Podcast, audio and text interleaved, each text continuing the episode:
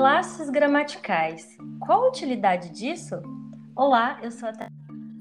Este é o podcast Livre. Sejam bem-vindos. Oi, eu sou a Larissa Peluco. É um prazer estar aqui com vocês. Estávamos com saudades de todo mundo, né, Larissa? Sim, muitas. Bom, Larissa, aí vai uma pergunta, viu? Pode mandar. Por que toda apostila de português ou livro de gramática sempre começa dividindo o estudo da língua em classes gramaticais? Eu quero saber. Porque classes para mim é oitavo A, oitavo B, esse tipo de coisa, sabe? Como assim a gramática tem classes? O que, que é isso? Boa pergunta, Thaís. Então, vamos pensar que a língua portuguesa é um código linguístico, certo? É um código linguístico, social, cultural, político, entre outros, e que vai muito, muito além da gramática, como já dissemos tantas vezes aqui no podcast É Livre. Mas, na parte da gramática, especificamente, a fim de deixar o estudo mais didático, mais acessível de se entender, os livros dividem as regras em categorias, em classes.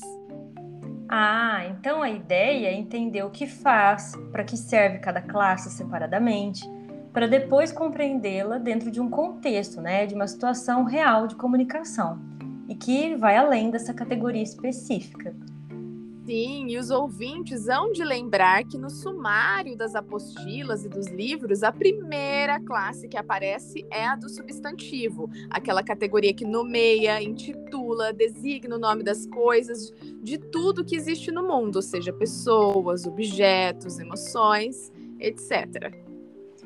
Isso, e depois, logo em seguida, já aparece a classe do adjetivo, justamente porque é que caracteriza o substantivo dá atributos, qualidades, defeitos, traços, né? Faz sentido o adjetivo ser estudado após o substantivo, não é? Isso, é como se alguém dissesse que aquela ali é uma pessoa. Mas que tipo de pessoa? Ah, aquela é uma pessoa magra, alta, elegante brasileira. Entenderam? Substantivos têm características. Outra companhia fiel dos substantivos é, é o grupinho lá dos artigos. Aquelas palavrinhas pequenas que o acompanham para defini-lo, sabe? O, a, um, uma.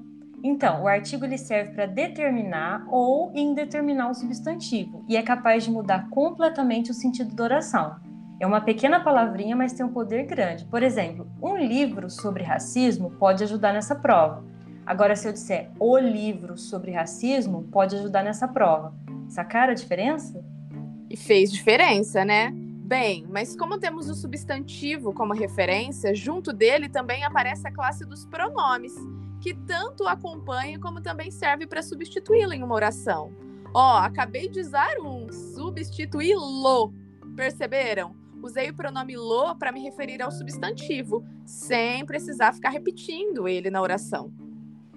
Isso, e essa é a ideia do pronome, né, Larissa? Além de servir para designar quem é a pessoa do discurso, de quem que está se falando ali no parágrafo, na oração, ou seja o que for. Outra classe importantíssima é a do verbo. Nossa, importantíssima mesmo, porque sem o verbo não há oração, né? Vocês já perceberam que tudo que dizemos tem uma palavra que representa um ato, uma ação? Falei com ele, estou organizando meu quarto, desejei Feliz Natal, atende o telefone, gritei de volta, pensarei neles, chove pra caramba. Viram? A maioria dessas sentenças que eu pronunciei tem verbo, exceto as frases, mas aí é outro, é outro podcast, Thaís, deixa para outro. é verdade. Bom, mas da classe dos verbos, partimos para dos advérbios, porque, tal como os adjetivos acompanham os substantivos, né, para dar mais detalhes, mais informações sobre eles, para caracterizá-los, os advérbios fazem a mesma coisa. Porque a gente pode pensar assim, ó, um verbo é só um verbo, mas quando tem a companhia de um advérbio, ah, ele passa a ser o verbo. É mais ou menos assim. O podcast esclareceu as dúvidas dos ouvintes, mas também podemos dizer o podcast esclareceu completamente as dúvidas dos ouvintes. Fez diferença ou não? Ah, com certeza.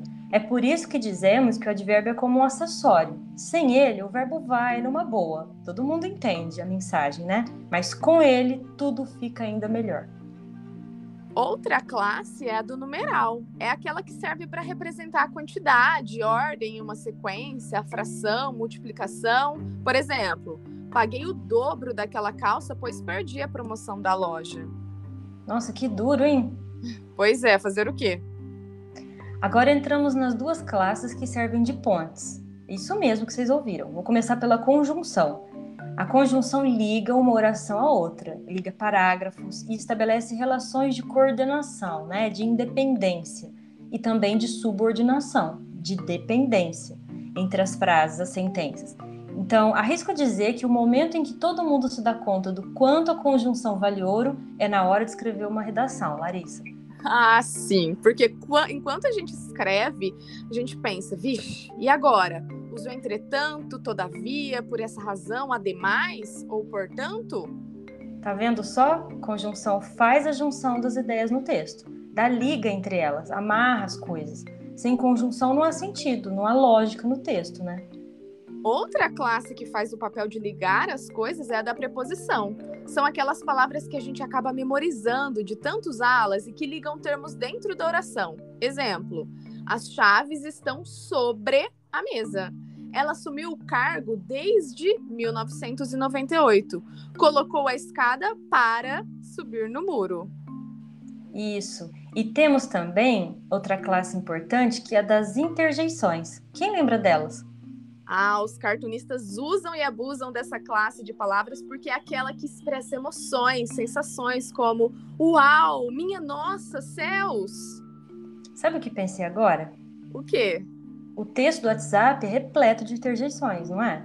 Nossa, é mesmo. Apesar de muita gente, de que muita gente prefere usar os emojis no lugar de escrever a interjeição, mas eu já vi muito AF por aí, viu? O que significa interjeição AF, hein? Vamos deixá-los com essa reflexão. Por ora, vimos o que são e para que servem as classes gramaticais, certo? Certo. E de certo modo, todas as matérias que estudamos se subdividem em categorias, em classes, a fim de deixar o estudo mais didático. Analisamos as partes para compreender o todo, certo? Exatamente, Larissa. Espero que vocês tenham compreendido então as classes gramaticais. Um abraço a todos e a gente se vê no próximo episódio. Tchau, pessoal! Tchau, até o próximo!